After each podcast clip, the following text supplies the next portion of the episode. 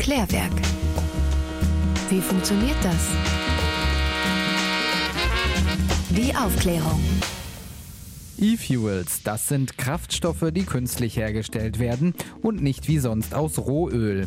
Dafür braucht man Kohlenstoff und Wasserstoff. Den Kohlenstoff gewinnt man aus der Luft in Form von Kohlendioxid. Daraus machen wir Kohlenmonoxid. Dafür müssen wir ein Sauerstoffatom loswerden, also abspalten. Den Kohlenstoff haben wir jetzt, aber wie gewinnt man den Wasserstoff? Der kommt aus der chemischen Verbindung H2O, also Wasser. Auch hier müssen wir das Sauerstoffatom loswerden. Wenn das dann passiert ist, haben wir Wasserstoff und Kohlenstoff als Gase für sich. Die beiden synthetisiert man dann zu einer Kohlenwasserstoffverbindung. Das ist dann eine Art Rohöl, aus dem man dann wieder Kraftstoffe gewinnen kann. Das Problem, sowohl CO2 als auch H2O sind sehr feste chemische Verbindungen.